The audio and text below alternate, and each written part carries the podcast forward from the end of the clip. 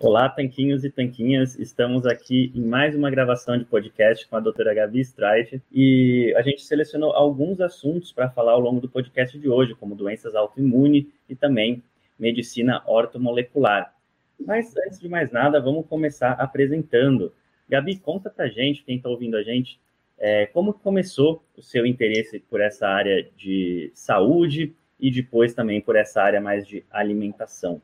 Então, para quem não me conhece, né? Então, meu nome é Gabriela Strati, eu sou médica há quase 14 anos, né? E eu comecei a me interessar, uh, sempre trabalhei, na verdade, com medicina intensiva, né? Então, sempre trabalhei com pacientes muito graves, enfim. E eu comecei a me interessar por alimentação e principalmente por uma parte de medicina integrativa, que é a que eu faço, né? Junto com a ortomolecular, junto com a nutrologia quando eu comecei a ver, Guris, que realmente os pacientes chegavam na UTI uh, com um infarto, uma doença cardiovascular mais grave, né? E que depois de dois, três anos, esses pacientes retornavam à minha mesma UTI comigo pelos mesmos sintomas e pelas mesmas doenças. E esses pacientes traziam para mim uma, uma, uma coisa muito forte, que foi realmente que me chamava a atenção. Eles tinham as mesmas, vamos dizer assim, as mesmas características de outros pacientes. Eles sempre tomavam os remédios corretamente, eles sempre faziam a alimentação que era passada, então, uma alimentação sempre regrada. Eles tinham um estilo de vida dito bom, vamos dizer assim, né? Eles tentavam fazer tudo que os médicos mandavam e ao mesmo tempo eles continuavam com as mesmas doenças e ao mesmo tempo eles continuavam com as mesmas patologias e reinfartando de novo e, refazendo o processo de doença que tinha levado eles para a UTI. E aí eu falei, meu Deus do céu, alguma coisa está acontecendo, a gente está errando em algum lugar, a gente está tendo alguma dificuldade em relação a isso, porque se o médico está passando a forma adequada, os familiares e o paciente diz que está fazendo o que realmente foi passado por, pelo médico e não está dando certo, alguma coisa está errada. E aí eu comecei a estudar cada vez mais, não só a questão da, do tratamento da sintomatologia, porque hoje a medicina trata muito o sintoma, a gente tem vários antissintomas, né? Então, se o paciente está com uma dor de cabeça, ele vai lá e toma um remédio para dor. Se o paciente está com uma questão de, de mal de indigestão, o paciente vai lá e toma um remédio para melhorar a digestão. Se o paciente tem uma doença autoimune, por exemplo, ele vai lá e toma um remédio para acalmar o sistema imunológico que está exacerbado naquele momento. Então, a gente tem uma medicina hoje que eu chamo de medicina antissintoma. Então, a gente não acaba não identificando e nem tratando as causas desses pacientes. Então, foi aí que comecei a estudar, comecei a estudar sobre alimentação, que é a única coisa que a gente coloca para dentro todos os dias, desde o dia que a gente nasce para dentro do nosso corpo, é a alimentação. E também comecei muito a estudar sobre outros, vamos dizer assim, outras vias médicas, que são as quais o tratamento das causas das doenças são abordadas, né? Então, eu comecei a estudar muito, não só sobre alimentação, mas comecei a estudar muito sobre os tratamentos, vamos dizer assim, os outros diagnósticos que a gente pode fazer para o paciente. E aí eu entrei no ramo das doenças autoimunes, que é extremamente fascinante, né? Porque a autoimunidade é algo que, para quem estuda, é muito fascinante.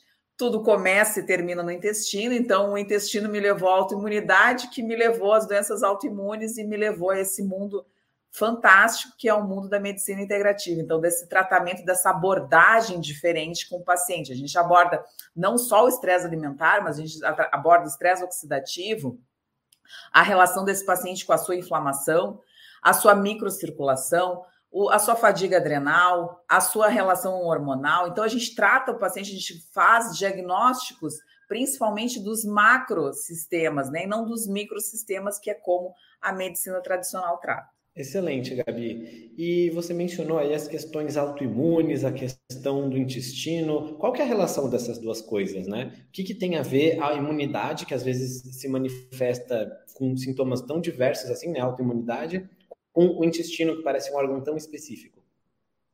Pois então. Então, assim, querendo ou não, a gente tem que pensar que uh, o nosso intestino é um órgão vamos dizer assim, extremamente complexo do ponto de vista que a gente não tem a ideia da complexidade do intestino. O intestino é o nosso órgão de informação, né? Como eu disse. Então, a gente, todos os dias, a gente coloca para dentro do corpo alimentos, né? E não só alimentos, a gente coloca água, toxina, a gente coloca uma infinidade de informação. E esse intestino, ele é, ele é responsável por identificar isso e por fazer com que a gente consiga absorver o que tem que absorver e eliminar o que tem que ser eliminado. Então, ele é um sistema muito complexo de informação. Então, a gente tem uma, uma vamos dizer assim, uma gama de, de, de, de, de evidências que fornece uh, para nós a identidade daquilo que está sendo colocado para dentro do intestino. Então, por exemplo, um paciente que, uh, que faz o uso, por exemplo, de um tipo de água, né? De qualquer tipo de água. A água hoje tem uma infinidade de toxinas, uma infinidade de metais, uma infinidade de minerais, e isso faz, vamos dizer assim, faz com que o intestino, quando entra em contato com aquela água, ele precisa identificar tudo isso. Porque o que a gente tem hoje, por exemplo, em relação à água, é uma identificação de, vamos dizer assim, de micro-organismos, né? Então a gente tem uma, uma taxa de micro-organismos e essa taxa é identificada e a gente vai dizer se essa água é potável ou não, se ela é própria para consumo ou não. Mas e o resto? A quantidade de metais, a quantidade de hormônios, a quantidade de parasitas, a quantidade de toxina, a gente não sabe. Então, quando entra, por exemplo, qualquer tipo de, de alimento ou água, enfim, a gente, o intestino, ele vai lá, ele identifica o que está acontecendo nessa primeira linha de passagem, e a partir desse momento a gente tem essa identificação e o corpo acaba colocando para dentro o que é necessário ou não. Só que aí entra uma outra questão, né? Que é a questão das doenças autoimunes. Então, por exemplo, quando a gente come um alimento extremamente inflamatório, um alimento que não deve ser absorvido, como por exemplo o glúten, a gente coloca esse alimento para o corpo e esse o glúten ele não é a, ele é formado por duas proteínas básicas, né, que é a gliadina e a glutenina. O glúten ele não é absorvido por nenhum mamífero. Nenhum mamífero absorve nem glutenina nem gliadina.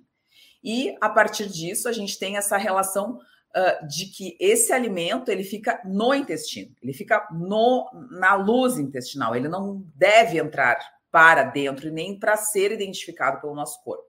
Só que o glúten ele tem uma relação muito estreita com as tight junctions, ou seja, as junções que mantêm as células do intestino unidas. Então, nosso intestino é como se ele fosse grampeado, uma célula grampeada na outra. Ele só tem uma camada de célula, essa célula se chama enterócitos, e esses enterócitos são grampeados uns nos outros para que a gente não passe nada que não deseja ser passado para dentro do nosso corpo. Então, o glúten, ele, vamos dizer assim, ele desgrampeia essa união dos enterócitos. Então, ele, ele uh, faz com que a gente expresse uma proteína, que na verdade essa proteína se chama zonulina, e essa zonulina faz o desgrampeamento dessas junções das células do intestino. E isso faz com que a gente tenha uma, vamos dizer assim, uma peneira entre o nosso intestino. Nosso intestino começa a formar vários uh, furinhos, e esses furos fazem com que a permeabilidade que, do intestino que deveria ser nula para o que não deve ser para que não deve entrar, para que não deve ser colocado para dentro, comece a aumentar. Então a gente chama isso de leaky gut. Todo mundo já, pelo menos que ouve coisas aqui na internet ou que acompanha pelo menos vocês ou vários outros médicos que abordam esse tipo de assunto já ouviram falar sobre isso. E o leaky gut então é isso, é essa perda dessa, dessa continuidade das células intestinais, fazendo com que o intestino fique vazado, com que o intestino fique mais permeável. E isso uh, faz com que substâncias que não deveriam entrar para dentro do seu corpo entrem, como por exemplo o glúten, ou pedaços de bactérias, ou então alguns outros tipos de alimentos que podem entrar sem, sem ser desejados, alguns grãos, alguns antinutrientes, alguns, uh, enfim, outros tipos de substâncias que não deveriam entrar. E aí, quando eles entram, a gente tem uma primeira linha de defesa. Logo abaixo desses enterócitos, a gente tem umas, um, um, vamos dizer assim, um primeiro batalhão de, de combate, né? Que é o nosso primeiro exército, que são as placas de Peyer que já estão abaixo do intestino. Então, elas identificam o que está entrando, o que deixou se entrar, e elas fazem como se fosse uma, um crachá, uma identificação. E essa identificação, ela é muitas vezes por um código, né? E esse código ele é identificado e ele é avisado para o nosso sistema de defesa. A gente tem uma linha que a gente chama de uma linha inata e uma linha adaptativa. Então, ele consegue fazer essa identificação nessa primeira linha e ele chama, então, o resto das células uh, do nosso sistema imunológico, os linfócitos T e os linfócitos B, né? Que são os responsáveis, então, por produzir maior, vamos dizer assim, maior monta essa nossa uh, defesa. E aí que começam os problemas. Se você teve alimentos inflamatórios, se você aumentou a permeabilidade do intestino, se você exacerbou esse sistema imunológico com coisas que não deveriam ser identificadas como suas. Então, por exemplo, a mesma coisa de você uh, fazer, por exemplo, uma identificação errada na polícia. A pessoa, eu dou sempre esse exemplo, a pessoa se chama Maria da Silva e o seu sistema imunológico identificou como Maria da Silva. Só que para ser uma Maria da Silva e ser uma Maria Silva, a, a diferença é muito pouca, né? A gente consegue entender que a diferença é muito pouca. Então, se o sistema imunológico tem que identificar muitas Marias da Silva, daqui a pouco ele vai deixar passar uma Maria Silva que ele vai reconhecer aquilo não era seu, aquilo era um glúten, aquilo era uma caseína, aquilo era um metal, aquilo era um pedaço de bactéria, e ele vai acabar reconhecendo como seu. Então, ele vai reconhecer erroneamente por estar extremamente cheio de atividade para fazer, porque não está entrando só uma coisa, está entrando várias o tempo inteiro. Então, ele vai acabar reconhecendo como algo que não é seu, como seu. E aí, por exemplo, daqui a pouco tem um problema na sua tireoide, ele reconhece a sua tireoide parecido com aquilo que tinha sido identificado lá no intestino, ou na sua pele, no seu melanócito, ou então no seu próprio intestino, ele pode reconhecer as doenças inflamatórias intestinais estão aí, ou em qualquer lugar na sua articulação, enfim. Então, há essa, vamos dizer assim, esse mimetismo molecular que a gente chama, há essa, essa, essa exacerbação do sistema imunológico, acaba acontecendo um erro por, por esse excesso de trabalho, excesso de acúmulo de trabalho que o sistema imunológico está tendo, e aí a gente acaba desenvolvendo, através dessa entrada no intestino, uma doença autoimune em função disso. Então, isso é, é a teoria mais aceita. A gente tem várias teorias em relação à autoimunidade, né? Não é só essa. A teoria do mimetismo molecular talvez seja mais aceita, mais plausível. Mas existem teorias de diminuição de autofagia, existem teorias de epítopos, existem vários tipos de teorias. E essa da teoria do mimetismo molecular é a mais aceita. E tudo começando no nosso intestino, com a nossa alimentação e com a exacerbação do sistema imunológico. Sensacional, Gabi. Muito boa e completa a explicação. E duas coisas que eu gostaria de. Um comentário e uma pergunta. O comentário é que é muito boa essa explicação para aquelas pessoas que falam que quem não tem problema com glúten está tudo bem comer glúten à vontade, né?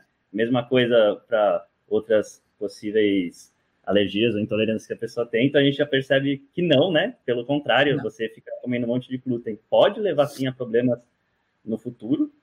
E a pergunta seria: a gente fala de inflamação, né? E eu acho que as pessoas entendem quando a gente tem uma inflamação na garganta ou uma inflamação de um machucado na pele, mas acho que fica um pouco mais nebuloso quando a gente fala de uma uh, inflamação que a gente não está vendo, né? Interna, como essa que você citou. Então, só para esclarecer, pessoal, como funciona essa inflamação do nosso corpo, é, inflamação celular, enfim, que está na sua primeira resposta.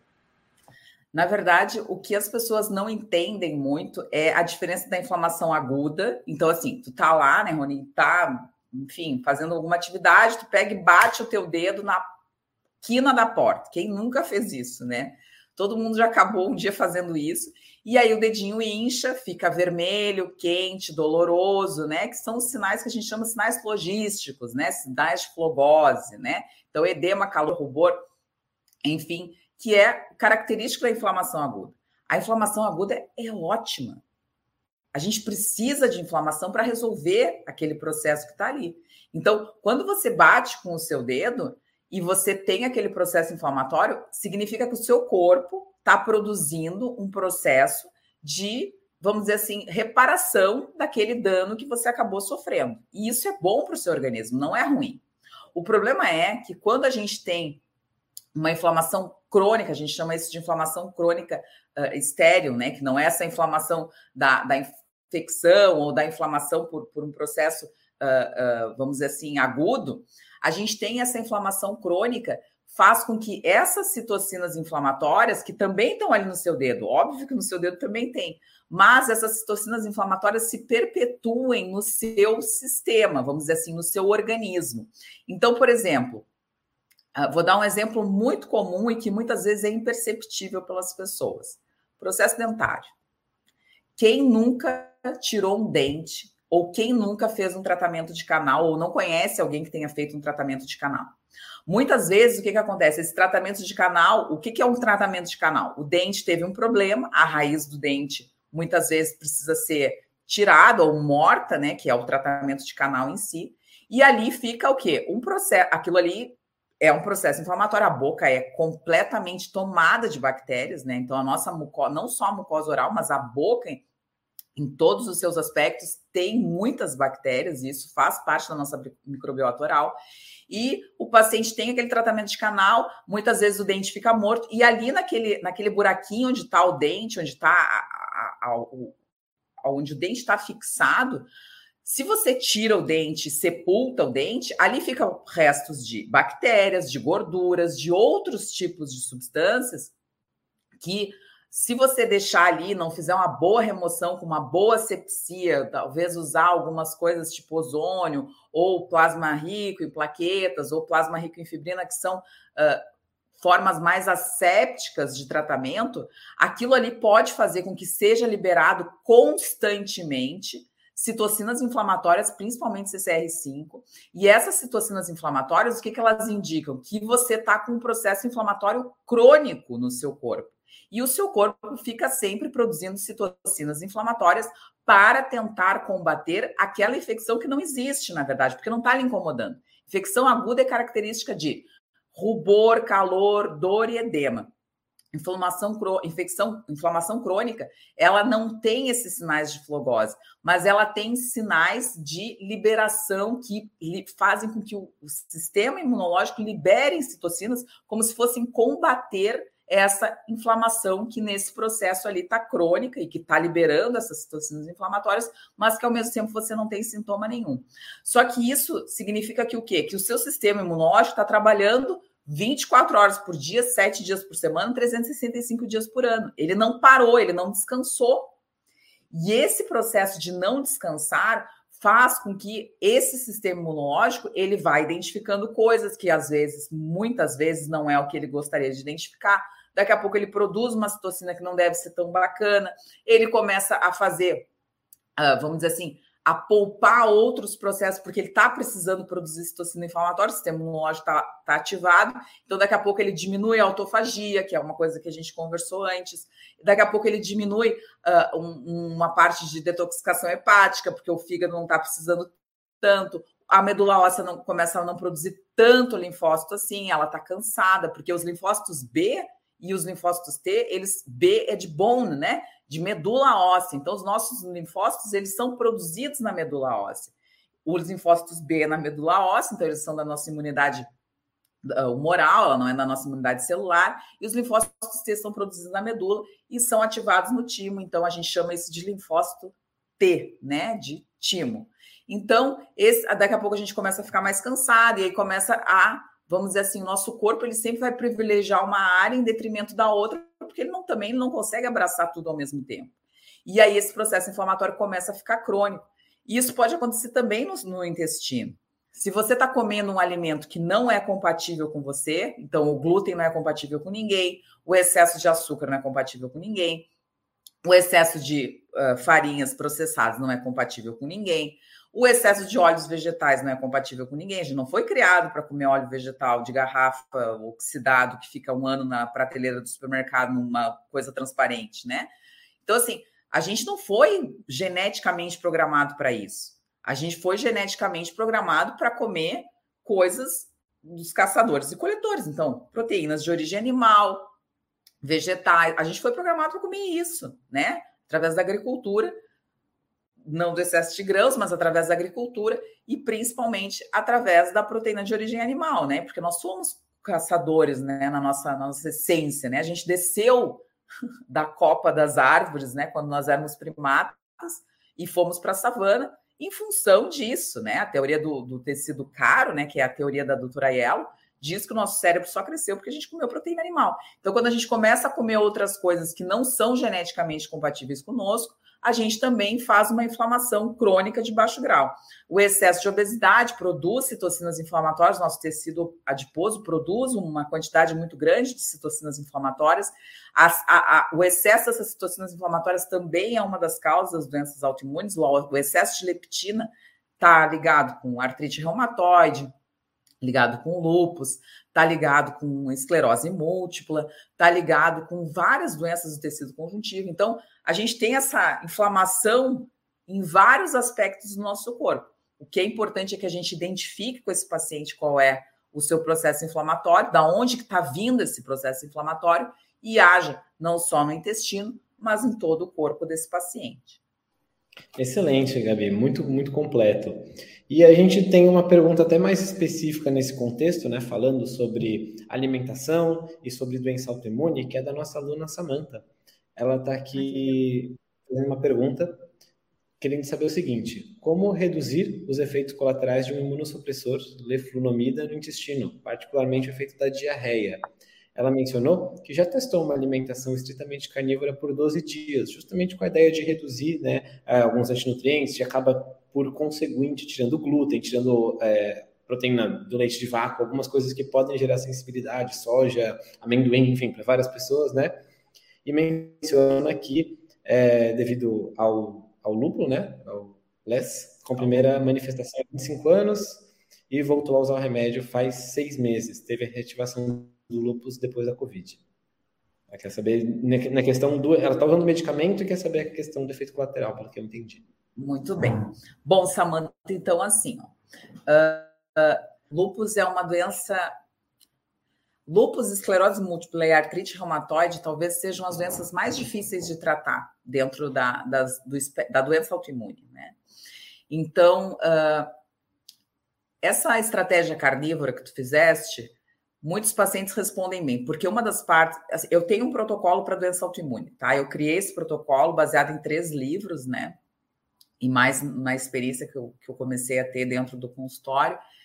E a gente, dentro de um protocolo autoimune, a gente realmente faz uh, uma dieta de eliminação, né? Que a gente chama de dieta do protocolo autoimune.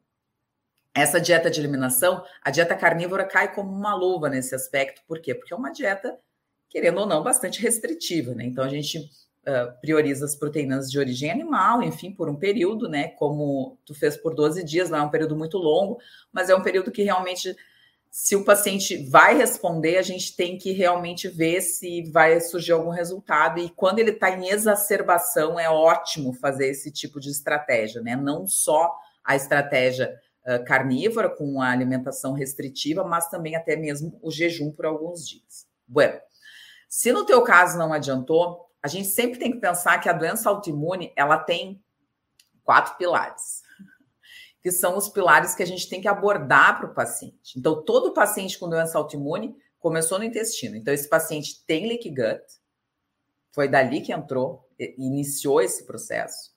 Esse paciente tem desbiose, então a gente também tem que avaliar essa questão da microbiota com uma forma de uma forma bem próxima e entender essa microbiota do paciente, né? Porque a microbiota faz toda a diferença dentro do processo autoimune. Esse paciente tem uma intoxicação muito grande de toxinas ambientais, então a gente tem que entender de onde é que surgiram essas toxinas, porque toxinas ambientais agem diretamente também no sistema imunológico. Então, abordar as toxinas ambientais é muito importante com esse paciente. E uma questão de estresse de trauma. Então, toda doença autoimune tem traumas maiores, com T maiúsculo, ou traumas menores, com T minúsculo. Então, abordar isso com o paciente é extremamente importante. Então, assim, jejum intermitente não é uma estratégia boa para quem tem doença autoimune. A gente, principalmente para mulheres, principalmente se essas mulheres têm distúrbios de tireoide, ou têm distúrbios hormonais, ou têm fadiga adrenal. Então, assim, primeiro ponto, a gente tem que ver como que tu estás dos outros pontos de vista. Como que está esse intestino, se a gente já conseguiu melhorar essa permeabilidade do intestino, se a gente já tratou essa permeabilidade do intestino, como é que está a tua digestão, isso é extremamente importante, porque a gente não é o que a gente come, né, Guriz? A gente não, não é só o que a gente come comida de verdade. A gente é o que a gente digere e o que a gente absorve. Se a gente não absorver e a gente está precisando da vitamina B6, do magnésio, do zinco, da B2, da B3, a gente precisa ter disponível na nossa alimentação. Se a gente não conseguir digerir, não adianta nada porque a gente não vai ter disponível lá para ser absorvido. E se a gente tem o intestino doente, a gente também não vai conseguir absorver porque o intestino é fundamental para a absorção. O enterócito ele tem que estar tá pronto para absorver. E ele não vai absorver pelos lados, ele vai absorver por dentro dele. Então, se o intestino não foi tratado, se você não tem uma quantidade bacana de nutrientes no seu corpo, se você não viu o seu fator de desbiose, muitas vezes a dieta de eliminação e o jejum vai acabar mais lhe prejudicando porque vai lhe causar mais estresse. E lembra o que eu falei? os traumas, maiores ou menores, eles aumentam o cortisol. E o cortisol também é ruim na situação de estresse, porque ele desregula a tireoide, ele prejudica quem já tem fadiga adrenal. Então, a gente tem que ver o paciente num contexto. Por isso que a medicina integrativa é tão interessante, Samanta, para a gente ver realmente isso. Então, assim, a primeira manifestação foi aos 25 anos e tu tiveste Covid recentemente. Covid é uma doença extremamente inflamatória. Então, ele, além de inflamatória, ela é extremamente consumptiva. Então, o COVID, para ele produzir aquela tempestade de citocinas que a gente acabou vendo, porque os pacientes eram extremamente inflamados, o COVID fez com que, para produzir essa tempestade, ele precisa de nutrientes. Então ele precisa de vitamina D, ele precisa de vitamina C, ele precisa, ele precisa de tudo. Ele vai consumir você como se fosse um, um, um parasita, né? E ele é, na verdade, um parasita. Então, o que que acontece? Se você não está preparada para aquilo ali, com reposição, com uma estratégia nutricional adequada, com o seu intestino absorvendo todos os nutrientes que você precisa, se você não tem tratado o seu intestino, consequentemente ele vai lhe consumir. E aí, o que, que acontece? O sistema imunológico que já estava tranquilo, veio um estímulo externo, você não teve condições de, de acompanhar aquilo ali, e aí o sistema imunológico, por esse estímulo externo, que já é um sistema imunológico prejudicado, já é um sistema imunológico uh, uma dificuldade dele próprio, porque você já tem uma doença autoimune, e o lúpus é uma doença autoimune sistêmica, fez com que você exacerbasse a doença autoimune em função desse estímulo externo. Então, você precisa agora que você está usando o imunossupressor, fazer o quê? Começar a tratar de novo o seu intestino, começar a tratar de novo a sua desbiose, porque ele, ele desorganizou o seu sistema e fez com que a doença exacerbasse. O problema não é o imunossupressor. O problema é o que causou a exacerbação da sua doença autoimune. Porque a doença autoimune ela tem períodos de exacerbação e de remissão. Então, exatamente. Então, o acompanhamento com a, com a reumatologista, o acompanhamento, o acompanhamento sempre com um nutrólogo, eu acho super importante, ou com um médico integrativo. Eu sempre digo isso, porque a nutrologia hoje, no nosso país, tem um consenso brasileiro de terapia interal que orienta 60% de carboidrato por dia. Então, a nutrologia, às vezes, ela nos dá umas rasteiras, né? Ela nos dá umas, enfim, uns vieses aí. Então, eu não oriento 60% de carboidrato para ninguém, né? Muito menos para quem está doente. Mas um médico realmente integrativo, né? Que possa ver essas questões, abordar essas questões com você e principalmente melhorar a sua imunidade, restaurar a sua imunidade, que são os quatro R's da doença. E uma delas é a remoção, a restauração, a reinoculação e a recuperação. Então a gente acaba fazendo isso. Mas a exacerbação foi por um estímulo externo e provavelmente foi em função desse Covid. Acredito que sim, Gabi. É, não sei, a Samantha falou, vou ler aqui os últimos comentários dela. Ela falou que tinha 16 anos na primeira manifestação do lupus, faz acompanhamento com médica nutróloga e médica acupunturista, além de reumatologista, e que é especializada em lupus. Ela segue a linha cetogênica. Muito obrigado. Então, acho que respondeu sim, Gabi.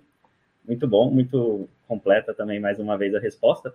E acho que só para a gente uh, finalizar aqui esse assunto sobre doença autoimune, o que a gente poderia falar é como tratar doenças autoimunes, e se isso varia muito de caso a caso de doença, apesar de que você já pincelou bem sobre isso no caso da pergunta da Samanta, e se é possível reverter casos de doença autoimune, né? Como algumas doenças é possível reverter, outras doenças não. Você tem e fica com elas para o resto da vida apenas fazendo controle de danos.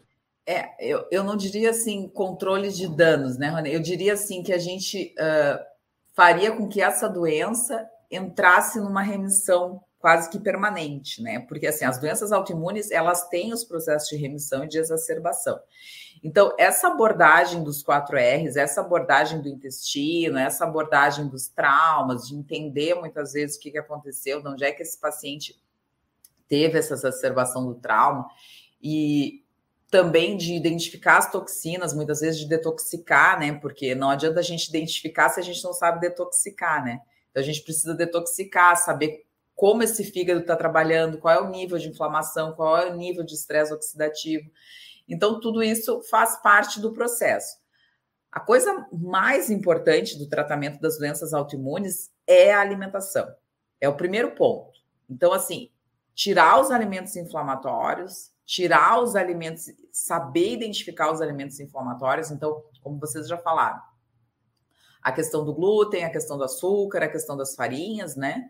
A questão dos óleos vegetais, a questão muitas vezes do leite, né? Porque o leite é um alimento inflamatório, né? Uh, a questão dos grãos, muitas vezes, né, dos antinutrientes, de saber identificar isso. E se o paciente tem condições, talvez, de fazer um exame de sensibilidade alimentar para a gente identificar esses alimentos aos quais, nesse momento, o paciente está uh, com uma sensibilidade maior e que possa vir a prejudicar. No caso da Samanta, seria ótimo se ela pudesse fazer um exame de sensibilidade alimentar para identificar isso e até para conduzir, nesse primeiro momento, uma estratégia nutricional baseada nesses alimentos, né?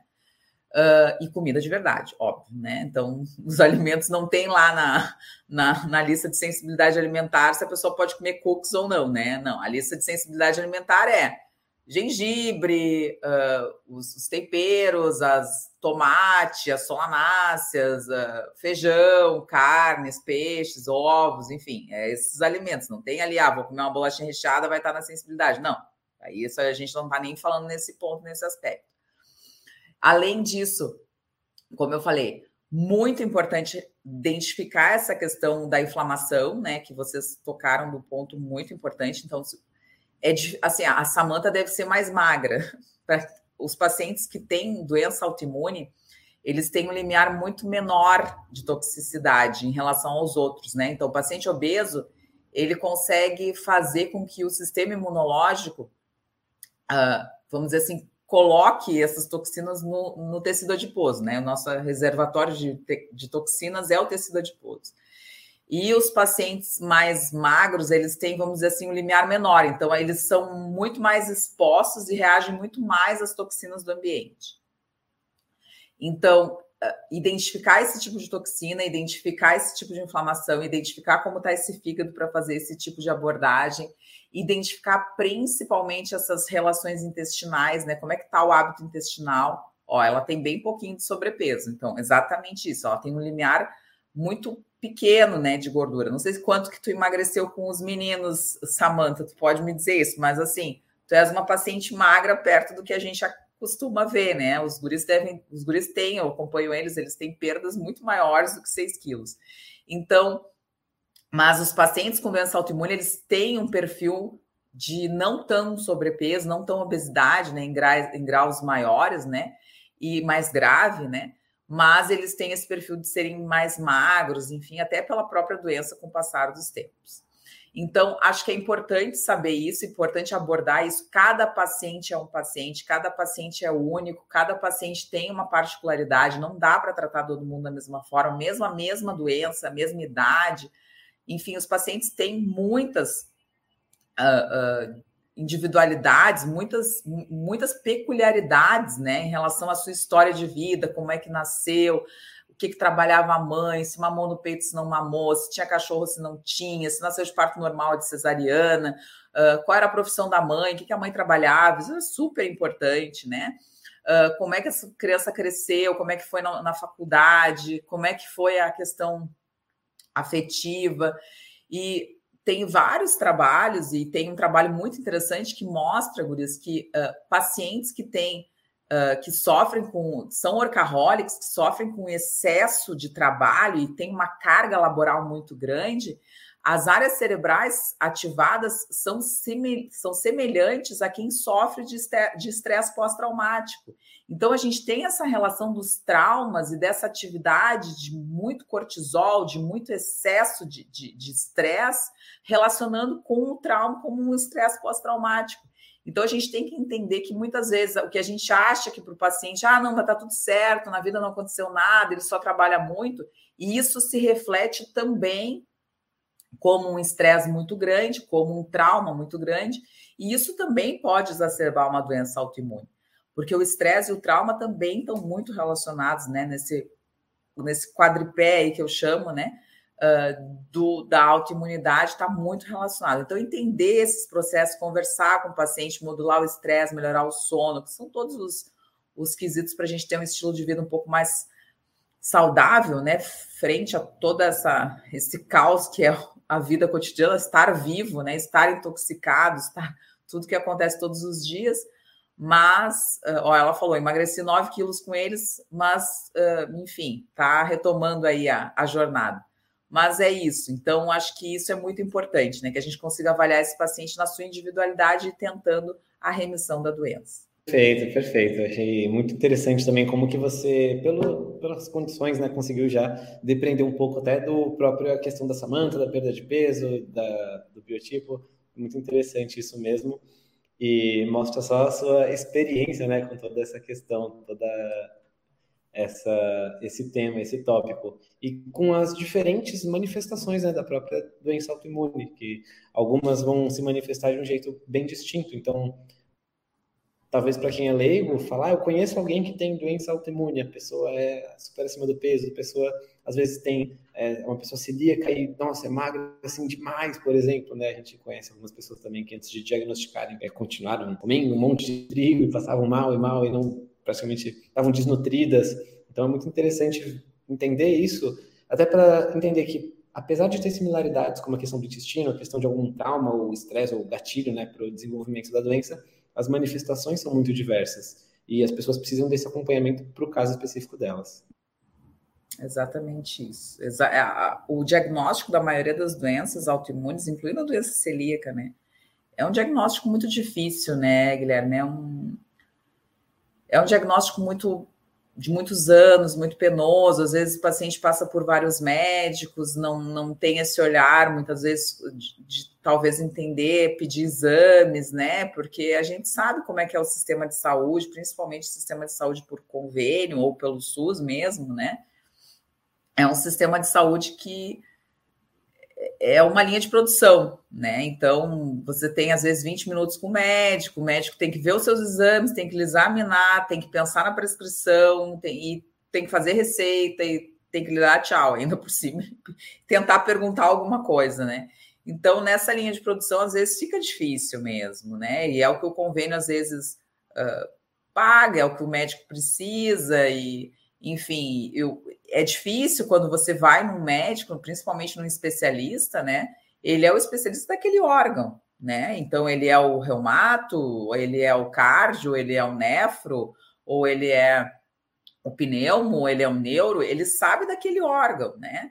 Mas ele não consegue conectar, né? Que o intestino está relacionado com o cérebro, ele não consegue relacionar que o intestino está relacionado com o pulmão, ele não consegue relacionar com o intestino está relacionado com o coração. Ele não consegue fazer isso muitas vezes, porque a gente não aprendeu isso. A faculdade de medicina não nos ensinou nada disso. A faculdade de medicina nos ensinou exatamente isso. Há uma diretriz vinda de entidades médicas, né, que são as que fazem todos os nossos consensos, nossos protocolos, uma coisa que é de cima para baixo, né? Então, pega isso aí e faça, e tá tudo certo, porque é assim que tem que ser. Uh, muitas vezes uh, muito defasado, né? Porque para revisar toda a evidência científica, para revisar uh, diretrizes uh, que não são brasileiras demoram tempo, né? Não é assim. Imagina, para traduzir um livro já é um horror, né? O livro de imunologia do Abas, por exemplo, que é o maior livro de imunologia, é um livro que tem a, a última edição no Brasil 2009, né? Que é um horror. Imagina, 2009, a gente está em 2022, né? Então tem edição do Abas de 2013, edição do Abas de 2015, edição do Abas de 2019, mas nada traduzido, porque é um livro enorme. Quem é que vai traduzir isso, né? E as traduções às vezes são um horror, né? Porque para te fazer tradução para o português tem que ter um domínio muito grande, um domínio muito técnico, né? Então, às vezes, traduz uma coisa que é errada, tu aprende uma coisa que é errada. Então, é bem complicado, é bem mais complexo do que a gente imagina, né? E, enfim, se a gente não tiver esse olhar diferente para o paciente, se a gente não tiver essa, essa, essa, vamos dizer assim, esse cuidado, esse carinho com o paciente, de, de perguntar várias coisas, de ter uma consulta um pouco mais demorada, de tentar entender o que o paciente precisa, uh, o caminho é, é mais árduo, né? O caminho é mais difícil. Com certeza, Gabi. São várias coisas que tem que confluir para e tem que melhorar juntas, né, em paralelo, para a gente conseguir ter resultados melhores lá na frente, lá no futuro. Mas ainda bem que já tem vários profissionais que já estão indo, estão conseguindo dar essa conta, né? E tem como isso mostra que é possível, né, no futuro ter mais uh, gente assim com mais atenção, né? Vamos ver, porque também é difícil, como você falou, profissionais têm menos tempo, consulta de convênio e tal. Não é só a questão de se atualizar, né? A questão de ter a estrutura como um todo trabalhando a favor, né? Exatamente isso. E Gabi, um outro assunto que a gente queria abordar, que acho que foi até você mesma que propôs, a respeito de medicina ortomolecular. Né? O que, que a gente pode falar sobre a medicina ortomolecular? Acho que é uma palavra que está cada vez ficando mais famosa, né? Mais gente ouvindo falar sobre medicina ortomolecular, ainda mais quem pesquisa sobre saúde, que no caso é o nosso público. Então, o que, que a gente pode falar a esse respeito? O que tem de verdade, o que tem de mito nessa área? Pois então, então eu sou, eu fiz a formação em medicina ortomolecular, talvez com o maior médico ortomolecular do Brasil, né? A gente não tem esse nome de ortomolecular fora, né? Uh, a gente considera uma medicina integrativa, medicina funcional nos Estados Unidos, que é o que o pessoal chama, né? Tem o Instituto de Medicina Funcional também nos Estados Unidos, enfim. E aqui no Brasil a gente chama de ortomolecular, né? Porque na verdade não é uma especialidade médica, não é reconhecida pelo Conselho Federal de Medicina, uh, mas uh, é uma medicina que, talvez por tudo que eu falei antes, né? Por a gente ter essa questão muito de diretriz de cima para baixo, de às vezes ter dificuldade em pensar, aprender pouco sobre bioquímica, sobre fisiologia na faculdade, a gente não aprende quase nada, e o que a gente aprende a gente esquece, porque a gente está muito preocupado no sintoma, a gente está muito preocupado em fazer diagnóstico, a gente está muito preocupado em identificar o que o paciente tem e tratar e ponto, né? A gente não está preocupado em tratar causas, em identificar fisiopatologia, em saber o que, que realmente está acontecendo com esse paciente na sua individualidade. A ortomolecular vem, então, uh, com, vamos dizer assim, como uma forma né, do que os pacientes encontraram para, enfim, tentar uma outra forma de tratamento baseado na causa, né? Porque a ortomolecular, o que eu falei, a minha formação foi com o professor Arthur Lemos, que é um dos maiores médicos ortomoleculares, se não, quiçá, o maior médico ortomolecular no Brasil na atualidade. Uh, tem essa questão da formação uh, desses médicos que tão cansados, que estão, enfim, que, que, cansaram de ver tratar sintoma e não ter resultado nenhum, né? Então a gente foi buscar e o doutor Arthur realmente faz isso, ele traz toda a fisiologia, ele traz toda a bioquímica, que é uma coisa que auxilia demais né, nos processos de, de, de, saúde e principalmente nos processos de doença. Né? Então, entender, e isso também dentro da, da estratégia nutricional de baixo carboidrato, a gente estuda muito bioquímica, né, Guris? Vocês que, que também uh, preconizam comida de verdade, vocês sabem muito disso. Então, a gente trouxe muito dessa questão da, da, da, da bioquímica, da fisiologia, para dentro da, do consultório e mostra para o paciente realmente que o que, que alterou, como que a gente pode melhorar a questão da fisiologia, uh, quais são os, os, nutrientes que podem faltar no processo, por exemplo, de melhora de biogênese mitocondrial, por que, que esse paciente está com fadiga adrenal,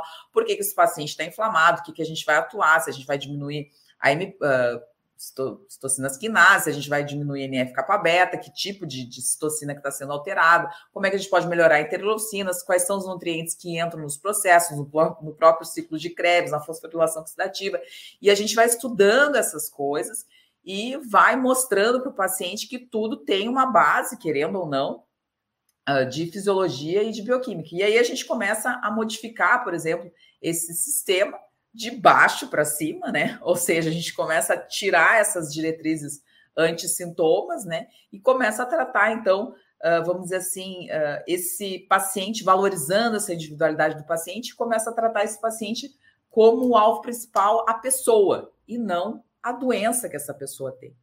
Hoje a gente sabe que a quantidade de doenças, a gente tem um livro que é o CID, né, que é o Código Internacional de Doenças, e a gente tem uma, uh, descritas nesse livro.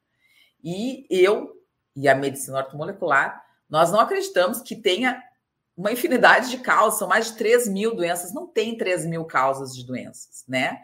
As causas de doenças se resumem a poucas, vamos dizer assim, a poucos uh, uh, mecanismos, né?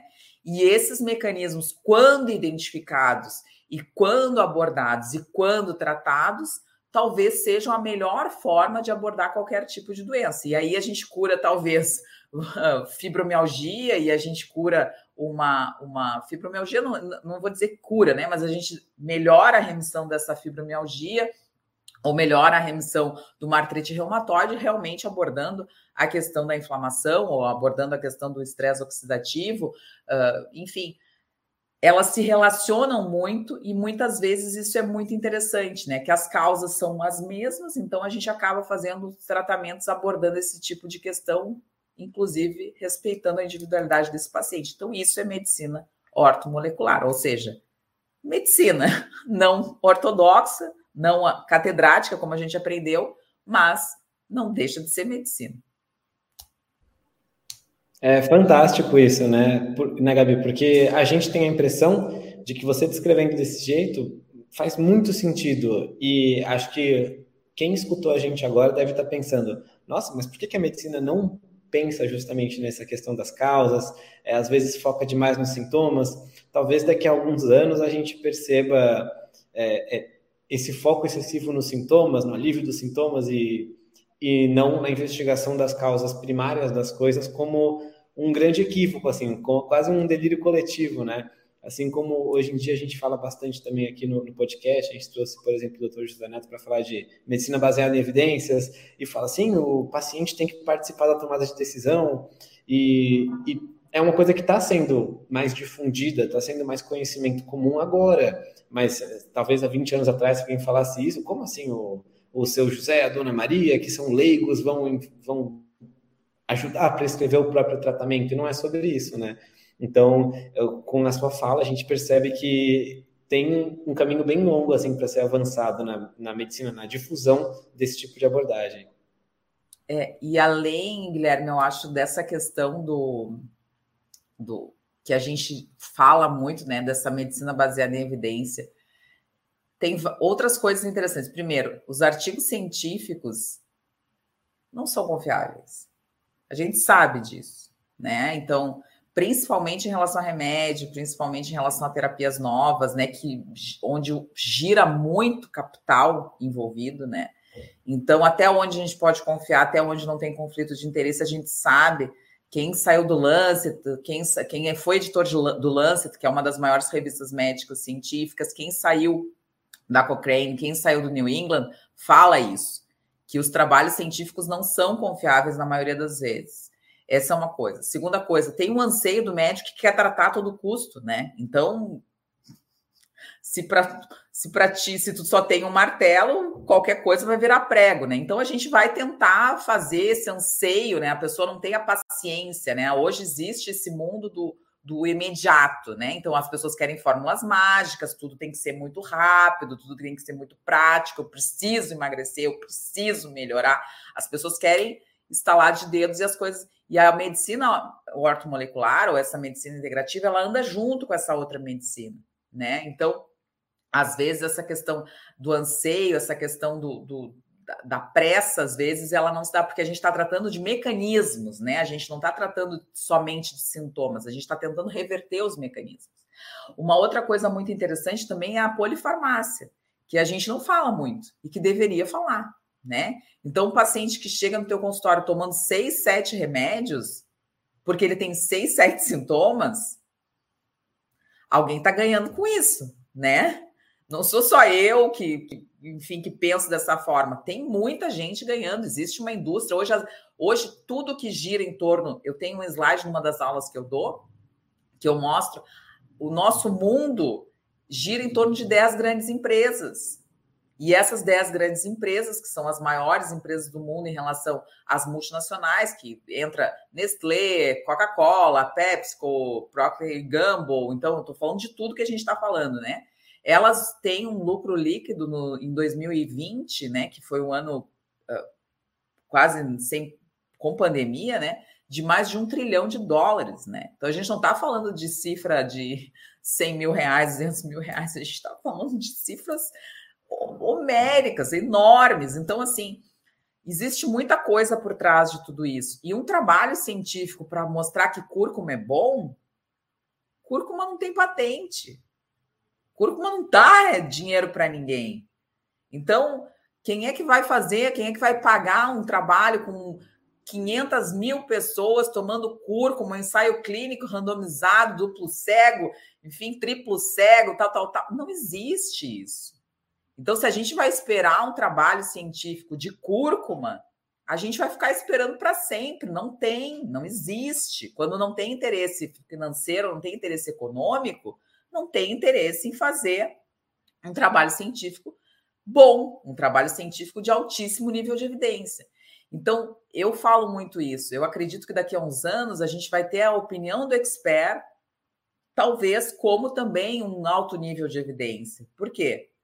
porque a gente tem experiência no que a gente está tratando, como eu disse. Eu nem conheço a Samanta, mas é um perfil, a gente tem um perfil de pacientes, a gente tem um perfil de autoimunidade, a gente tem um perfil que eu não estou dizendo que a Samanta é assim, assim, assado, mas a gente vê isso aí frequentemente. Então, talvez a opinião do expert, da, da, pessoa que realmente trata, da pessoa que vivencia todos os dias, isso foi muito valorizado no Covid também, seja uma boa, uma boa arma, um bom nível de evidência também para que a gente possa tratar e melhorar a vida dos pacientes. Com certeza, Gabi, com certeza. E, bom, acho que a gente já abordou aqui vários assuntos nessa aula, né? Principalmente focando. Pode deixar eu falando, Rony, que senão eu falo demais. Ah, mas isso é ótimo, Gabi. Nossa, nosso podcast que a gente só direciona, a gente não quer parecer o Faustão nas nossas entrevistas, não fica interrompendo ninguém. e a gente abordou vários assuntos aqui, principalmente autoimunidade, agora a medicina integrativa, ortomolecular. E queria saber duas coisas. Se você acha que ficou faltando alguma coisa nesses assuntos que vale a pena comentar, a gente até separado um terceiro assunto, mas que eu acho que não vai dar tempo de comentar hoje, né? A gente pode marcar uma segunda rodada. E falar também seus hábitos saudáveis, né? Quais são o pessoal, que acho que é uma, uma parte do podcast que o pessoal gosta bastante também.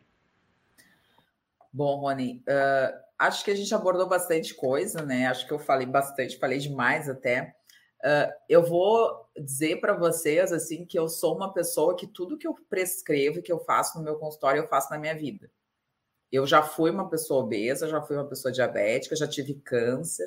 Então eu já tive muitas coisas relacionadas ao meu estilo de vida que não era bom, né? Por N motivos, mas talvez por mais por minha ignorância, porque na faculdade de medicina eu não aprendi nada disso. Eu fui aprender depois com os meus estudos e com a minha vida e com a minha vivência, com os meus erros e com as minhas caídas e com as minhas uh, retomadas.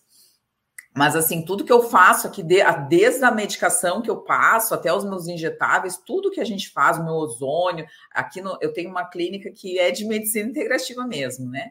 Então eu acredito muito no que eu faço e principalmente eu testo muito no que eu faço.